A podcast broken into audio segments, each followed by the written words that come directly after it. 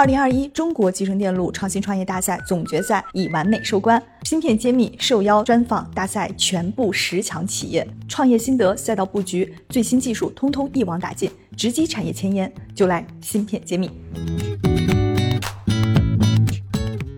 欢迎大家关注芯片揭秘，我是主播幻石。今天我们请到了上海宜兴通信科技有限公司战略总监贺思杜贺总。嗯，那现在请我们贺总跟大家打个招呼。嗨，大家好。呃，其实已经很久没有女性来上我的节目了，因为这个行业还是一个我觉得非常工科的。就是我想在正式开始之前，先问问贺总，这个你当时为什么会选择加入芯片这么一个枯燥且工科的行业？什么样的一个机缘？不知道方不方便讲？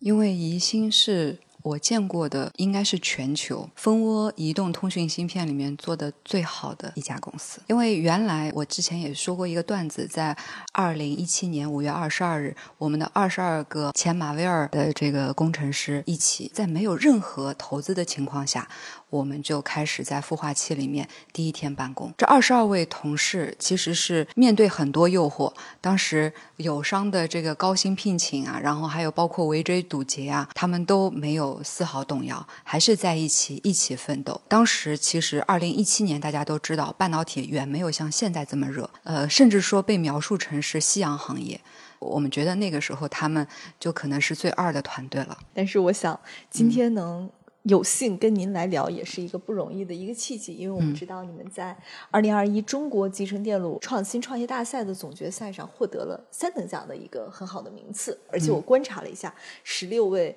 这个决赛的路演嘉宾都是男性，然后我当时就觉得，哎，一心通的这个模式很厉害啊！这个一个女高管就可以出来把奖给拿掉了，所以当时我会觉得你们的团队应该是非常有张力的。正好你刚刚也聊到了你们团队，所以这里我们就再多聊两句。你加入了这个团队，会觉得你们是一个什么样的一个氛围？其实说到我和这个团队。结缘。我第一次见到我们的创始人刘总的时候，呃，我进他的办公室，他还在看那个三 GPP 标准的那么厚的那本书，研究的一些难点。为什么我们宜兴通讯可以做的比其他的芯片要更高的性能、更低的功耗，还有更高的集成度，die size 又是全球最小，就离不开它应对了每一个应用市场，做最独特的一个设计方案、独特的架构，才能够实现最精致、最极致的。这样的一个芯片的效果。对，刚刚您也提到了这个宜兴通信是做蜂窝移动通信芯片对对对。那么这个其实是一个比较非常难，而且行业壁垒非常高的一个行业。其实我们当初这个整个团队原来不是做物联网芯片的，当时是做手机芯片的。那手机呢是完成的任务是人与人的对接，而物联网它其实完成的是物与物的连接。通讯的要求其实是不一样，所以我们用的是独立。研发的核心技术和 IP，包括了像算法结构啊，呃，还有 SOC 啊、基带啊，还有协议站软件啊、硬件方案等等等等，全都是自研。那包括美国的高通也买我们的 license，然后再就是贴牌销售到海外，每一片卖出去的芯片，它再付给我们提成 royalty。就这个也是对于我们一个陪伴式的成长，它不仅是呃我们的客户、我们的战略合作伙伴，更是我们的好朋友。因为大家都知道，一个初创企业如果在很早期的时候，你要去购买那样的先进的设备，你去完成那么多全球各地的运营商的这样的一个测试认证，非常的不容易。而且海外的渠道其实你铺起来也是很花费钱的。那么我们在初创阶段，其实用我们的技术，再加上它。他们的销售渠道其实就是强强联手，和高通去共享全球的这样的蜂窝移动通讯的一个市场。就是合作伙伴已经是全球顶流了，这个对你们来说既是一种考验，也是一种荣耀。我觉得这个是一个相辅相成的一个过程。啊，其实他们是可以研究出来蜂窝移动通讯芯片，但是他们呢选择我们的原因是，他们不希望把这个精力和钱放在这个比较低毛利的这样的一个市场，他们的这个战略是放在高利润的手机啊、车载芯片啊这些，那他们的这个回报率就会更高。而像和我们合作的话，license 加上 royalty 的这种模式呢，其实以前也有，只是说他目前在中国只选择了和我们，也是经历了长达一年半的这样的一个测试啊，然后再筛选啊，然后不断的调整啊，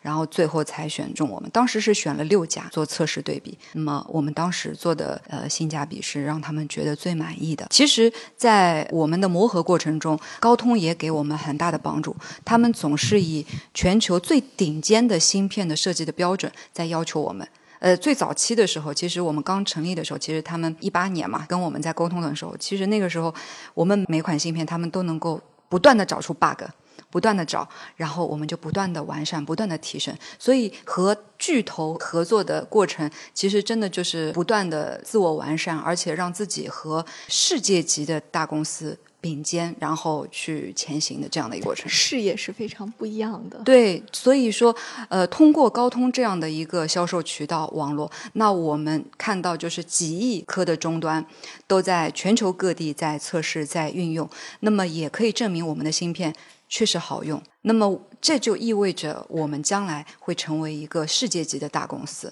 嗯，那讲讲现在我们已经取得的一个结果和未来的一个规划吧。对我们是做那个蜂窝移动通讯芯片呃研发和销售的。那么目前呢，在全球除了海思、高通，还有三星、MTK，还有展锐这些世界级大公司以外，是极少数有能力独立研发蜂窝移动通讯芯片的。那么我们这个团队呢，就是在。低速率、中速率和高速率，呃，都有我们的相应的产品。呃，我们的这个特色呢，是在低速率，它有一个应用场景，它希望解决的是一个传输的问题。它对延时并不要求很高，它可以很慢，你一个月就上传一次我家的一个电表、水表啊、气表就可以了。但是对于功耗还有它的成本要求就很高，所以在 NB-IoT 里面，我们就做到了全球的最低功耗。最高集成度和最高的通讯性能。那么我们在比赛过程中，我也展示过我们跟一些友商的一些指数的一些对比，我们是比较遥遥领先的。像在功耗方面，我们是竞争对手的五分之一，呃，甚至十分之一。那我们的成本的话，比他们要低百分之三十。但我们去年我们还在说我们比人家便宜，那我们今年产能这么紧张的情况下，我们就想不要以那么低价去 抢市场了，因为我们只要有通讯性能好，功耗低就可以帮助，比如说像最近的那个广东电信的这个运营商模组招标里面，我们的这个六幺六和六幺六 S 就包揽了里面百分之一百的份额。每一家中标的这个模组厂商，呃，运用的芯片方案，基带芯片都是我们的芯片。对，这个也是一个市场对我们的肯定。其他的话就是我们的这个客户，基本上国内的四十多家模组厂商啊，都是我们的。战略合作伙伴。那么终端的话，我们已经连接了一千多家，包括了像宁德时代呀、大华呀，还有海康卫视啊、比亚迪呀、哈罗单车呀这些耳熟能详的大公司，都是我们的客户的客户。因为我们是通过模组商去服务他们的，呃，怎么解决他们的一个需求，然后做更极致的芯片，我们也是在和这个模组厂商一起打磨，呃，一起帮他们拿客户。这是 MBIoT 的一块，五 G MBB 其实。又是一个新的领域，低速率、中速率、高速率，它有不同的应用场景。然后高速率的话，就是满足一些高清的一些视频安防的一些需求，还有 MiFi 啊，包括像路由器啊这些应用环境。更多的一些场景，我们也在探索。其实五 G 没有榜样可以学，都在自己探索。对，然后 Cat One 的话，其实是今年六月份刚刚回片，回片了之后，我们经过测试，完全达到了我们的预期，我们的超高集成度，还有我们的功耗，我们的成本大概是别人的百分之五十这样的，就可以节约五十以上。那么以前我们会说，那我们就成本多少，我加百分之三十我就卖了嘛。那现在就不要以这个。不要以成本来定价，对，否则人家会说宜兴就是靠低价去抢市场的。不不不，我们其实是因为我们的低功耗，再加上我们的高性能，还有我们的高集成度。因为之前我也说过，我们的 NB-IoT 是别人的这个就是集成度比他们要高出百分之七十八。什么概念呢？就是呃，我们用十八颗外围器件，他们要用一百颗。这就是差距。我们 die size 是全球最小的，你的成本是从这里来省出来的，嗯，就是靠算法，靠我们的一个独特的架构的设计。啊 c a t One 的应用的场景就会比 NB-IoT 要更广阔，因为现在随着互联网的发展，很多的一些移动的一些产品的不断的迭代，所以需要 POS 机呀，还有这个各种什么云喇叭呀，它都是千万级的一个出货量。那么今年的话，NB-IoT 比去年就大爆发了，因为这个国家政策大基建号召大家两 G、三 G 要替代掉嘛。这次来参加我们广东的这个二零二一中国集成电路创新专业大赛，嗯。有什么感受可以跟我们分享？嗯，其实我对这个第三名并不是特别的满意。我回头就跟我们刘总说：“哎呀，不好意思，没有拿一等奖回去，因为他你们团队要求都这么高吗？因为我们做的所有的芯片每一块指标都是要求全球第一。”啊，你们刘总是一个非常极致的一个技术男，然后他当年也考大学的时候是保送进大学，然后微电子这个硕士毕业之后就加入了华为，加入了展讯，然后在马威尔又供职了十多年。他无论是通讯还是芯片，他都是专家，而且拿了一百多个美国专利。这里就一个小插曲，我上一次分享过，就是当时。他的以前的团队在做一款手机芯片的那个时候，其实他们的这个领导对他们还不是特别的放心，所以他们就去全球又去找了一个很聪明的团队，犹太人的以色列团队，他们和我们同时研发。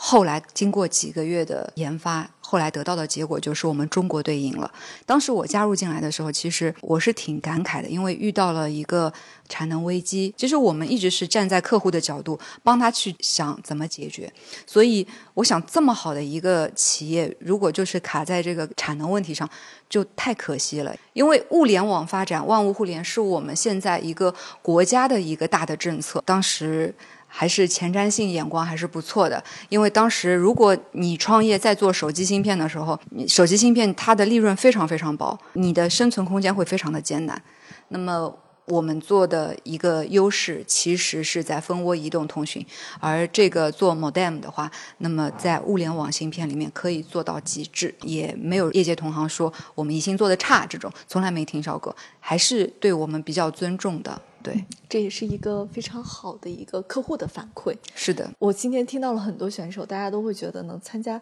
就是这么高手云集的比赛，能拿到名次都是很惊讶的。所以你是唯一一个对自己的要求如此高的选手。非常感谢这一次的大赛的主办方，感谢广东省政府，感谢呃中网投，感谢呃华登国际，啊感谢呃五月份。还要感谢这个中心巨源。呃，听了这么多，我觉得你们团队是一个非常有想法，也很懂得坚守的一个团队。未来伴随着万物互联，肯定会有更大的一个市场空间，一切都可能会像你说的，都会是最好的安排。因为我们的这个公司本身就是一个朴实无华的一个公司，他们就是希望用自己的智慧，用自己的这个青春年华去燃烧自己，把最好的物联网芯片。